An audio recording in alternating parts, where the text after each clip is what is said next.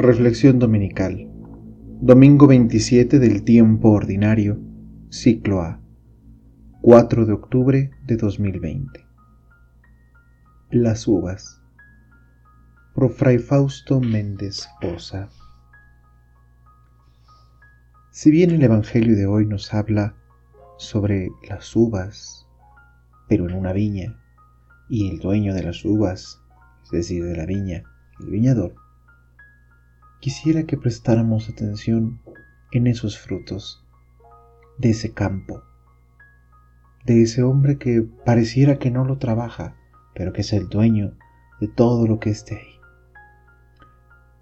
Un poco el centrar la reflexión a partir del fruto es no solo pensar en lo maravilloso que se puede hacer con él, desde un rico postre, una bebida muy deliciosa, un jugo, el adorno de alguna comida, no sé.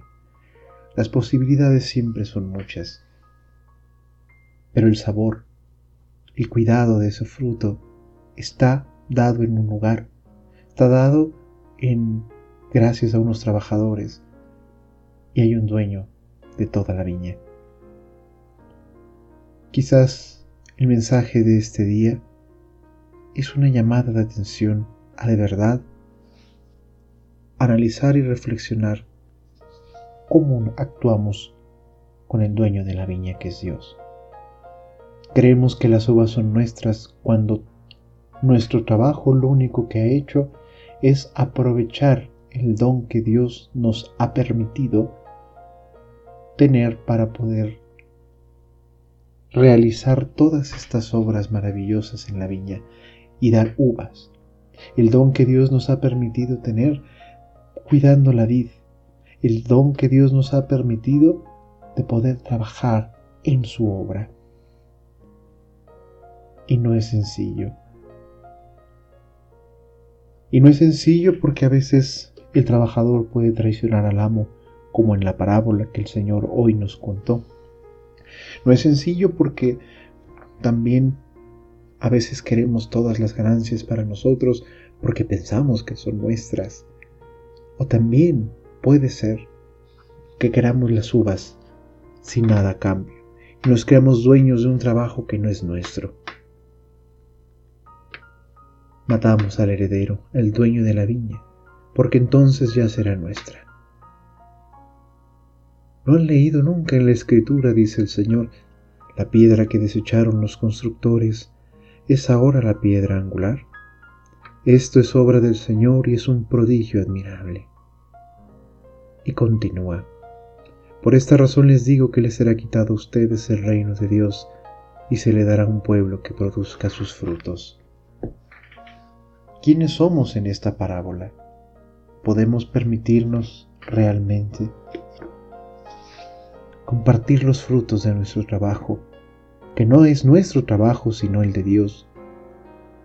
¿Vivimos adecuadamente como trabajadores de la viña o al contrario, matamos a los profetas, matamos a los sacerdotes, matamos al Hijo de Dios cada vez que nos independizamos de su divina voluntad y providencia?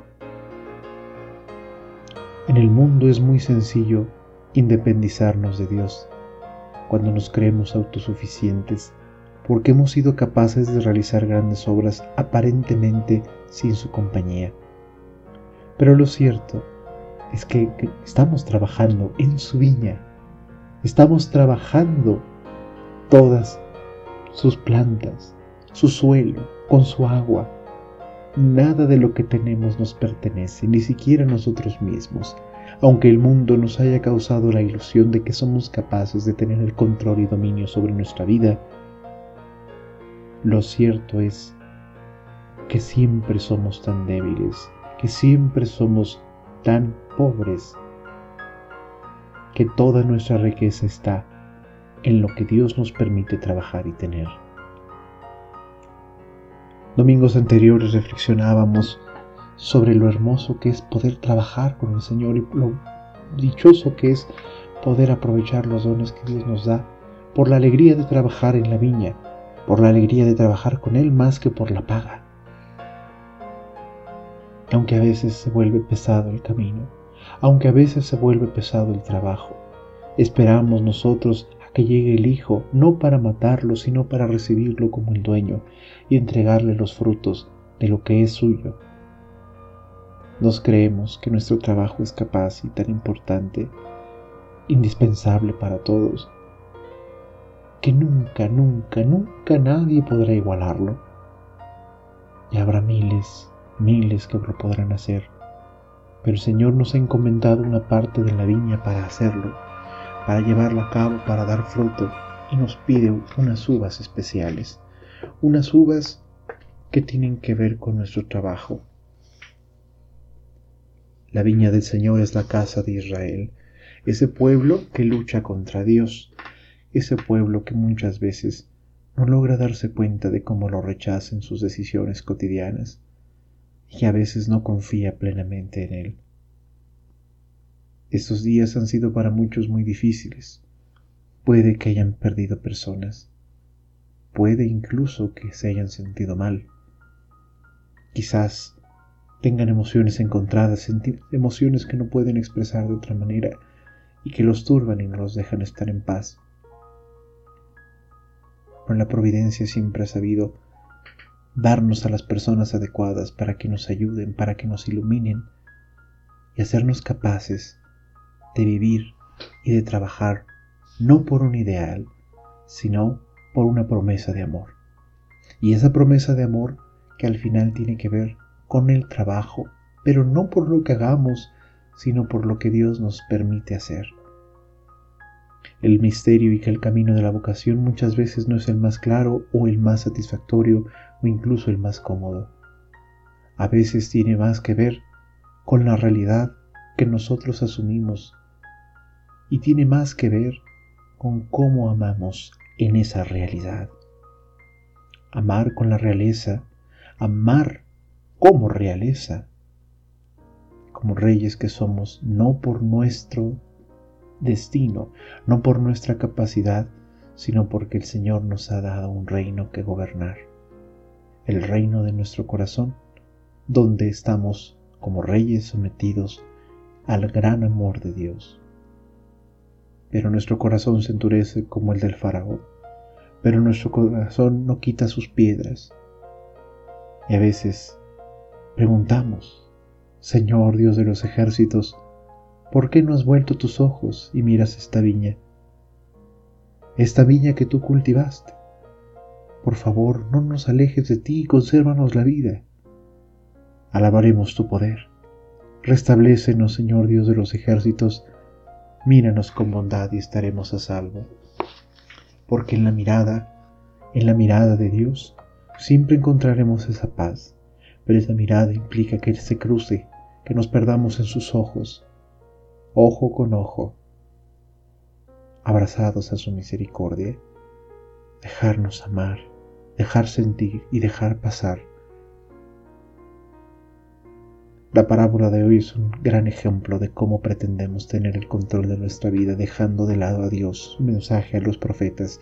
Y eso no solo provocará gran estrés y ansiedad, sino que también dejará de lado el proyecto mismo de la viña. Y las uvas serán amargas, y el vino será vinagre, y el postre será un rancio y desagradable sabor. Y entonces todo lo que trabajamos se pierde porque no lo hicimos en Dios. Y si bien hay cosas que no están en nuestro control, lo que sí podemos hacer es permitir a Dios ser Dios y que cuando venga a recoger las uvas le demos una, dos, tres, un racimo, las que hayamos podido trabajar, las que hayamos podido sembrar y cultivar cosechar. Podemos ofrecerle vino, la fruta, postre, lo que sea. Pero eso es de Él, no de nosotros. A nosotros nos toca hacer algo hermoso con lo que tenemos y, con lo que Dios nos ha dado. A pesar de las dificultades, a pesar de nuestras propias debilidades y de nuestras propias caídas, ¿qué nos toca? Confiar esperar al dueño y por amor entregarle lo que es suyo, aunque a veces nos resistamos. Y bien, dice San Pablo hoy en la segunda lectura, no se inquieten por nada, más bien presenten en toda ocasión sus peticiones a Dios en la oración y la súplica, llenos de acción de gracias. Gracias incluso por los momentos de dificultad, por los momentos de angustia y por los momentos de ansiedad. Gracias porque son momentos que forman el carácter, porque demuestran dónde está nuestra debilidad y lo que debemos trabajar para fortalecernos, para reconocer que necesitamos de los demás y que necesitamos de Dios. Hermanos, aprecien todo lo que es verdadero y noble, vuelve a decir San Pablo, cuanto hay de justo y puro, todo lo que es amable y honroso, todo lo que sea virtud. Pongan por obra cuando han aprendido y recibido de Dios. Qué hermoso, como promesa, el saber que el Dios de la paz está con nosotros. Un Dios que solo nos dice, aquí estás y haz lo que te corresponde, haz lo que te toca, no hagas más.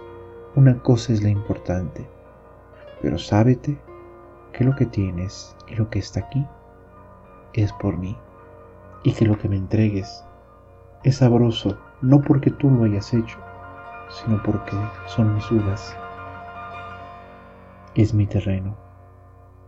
Soy el dueño de la viña y el principal viñador. Tú permite que las uvas crezcan, cuídalas para que den un fruto sabroso, para después compartir un vino, para después compartir una comida. Las uvas, las uvas no son nuestras, pero las trabajamos para hacer cosas sabrosas y compartirlas entre todos como iglesia, que busca el bien y que pretende siempre, siempre, siempre ver a ese Dios que no se esconde, sino que está en la paz que hace aquel que sabe para quién trabaja y que nada pasa sin que lo permita su voluntad. Dios contigo, conmigo, con nosotros. Feliz domingo.